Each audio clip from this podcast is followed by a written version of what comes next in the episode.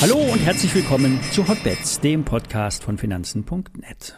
Mein Name ist Thomas Kolb und die Sendung wird euch präsentiert von Zero, dem gebührenfreien Online-Broker von Finanzen.net. Alle nachfolgenden Informationen stellen keine Aufforderung zum Kauf oder Verkauf der betreffenden Werte dar. Bei den besprochenen Wertpapieren handelt es sich um sehr volatile Anlagemöglichkeiten mit hohem Risiko. Dies ist keine Anlageberatung und ihr handelt auf eigenes Risiko.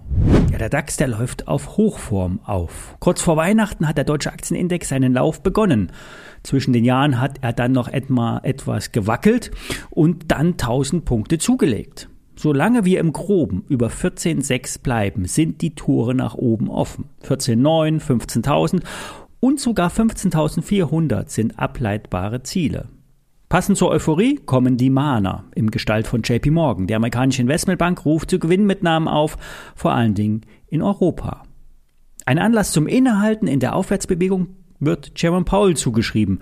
Heute Nachmittag, so gegen drei unserer Zeit, soll der amerikanische Notenbankpräsident sprechen. Es wird eigentlich das gleiche Mantra erwartet. Die Inflationsbekämpfung hat die höchste Priorität. Die wirtschaftliche Abkühlung in den USA ist überschaubar und beabsichtigt.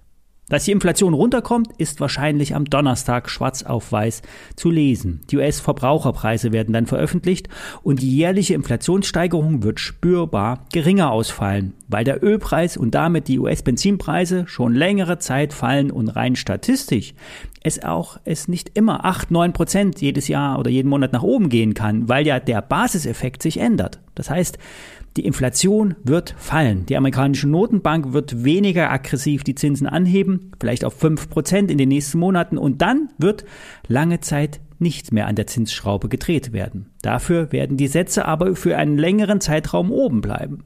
Ganz anders bei der EZB. Hier wird noch längere Zeit angehoben und das verteuert vor allen Dingen die Hypothekenzinsen. Das heißt, der Immobilienmarkt ähm, äh, wird schwach bleiben. Immobilieninvestments rechnen sich nicht mehr, außer die Preise fallen um 30 Prozent. Und das kann noch ein paar Jahre dauern. Zurück zu den Aktien. Der gestern vorgestellte Apple Call war schon 10 Prozent vorne. Das Grundszenario ist weiterhin intakt.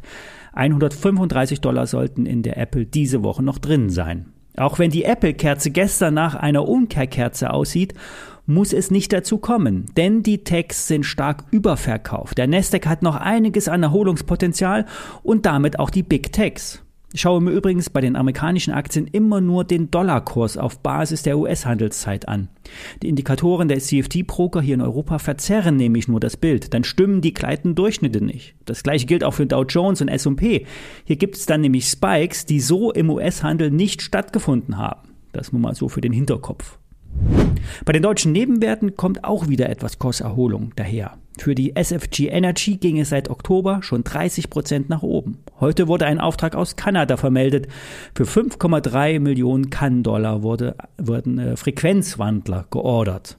Das sind Einheiten, die die Stromabgabe an die Ölpumpen steuern. So lässt sich eine Überspannung und damit der Verschleiß reduzieren.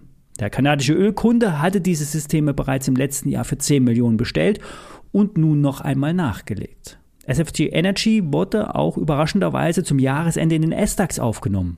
Das führt zwar in der Regel nicht zu großen Kurssteigerungen, weil der S-DAX einfach nicht im Fokus der großen Anleger ist. Aber es führt zu mehr Visibilität. Zuletzt hatte auch sich die Anzahl der Aktien erhöht. Zur Finanzierung der ganzen Kundenorders wurden im letzten Jahr 60 Millionen Euro durch eine Kapitalmaßnahme eingesammelt. Der Aktienkurs ist äh, stabil angestiegen. Ihm hat es zumindest nicht geschadet. Ein Kurs plus von 30 Prozent. Die Kursziele der Analysten werden auch bald erreicht. Warburg gibt 28 Euro an, Metzler legt sich auf 34 Euro fest. Auf kurze Sicht ist die Aktie schon stark gelaufen und damit die Bewertung ambitioniert. Mittelfristig sollen 350 bis 400 Millionen Euro Umsatz erwirtschaftet werden. Im letzten Jahr wurden wahrscheinlich 83 Millionen Euro umgesetzt. So hoch lag die letzte nach oben angepasste Umsatzprognose.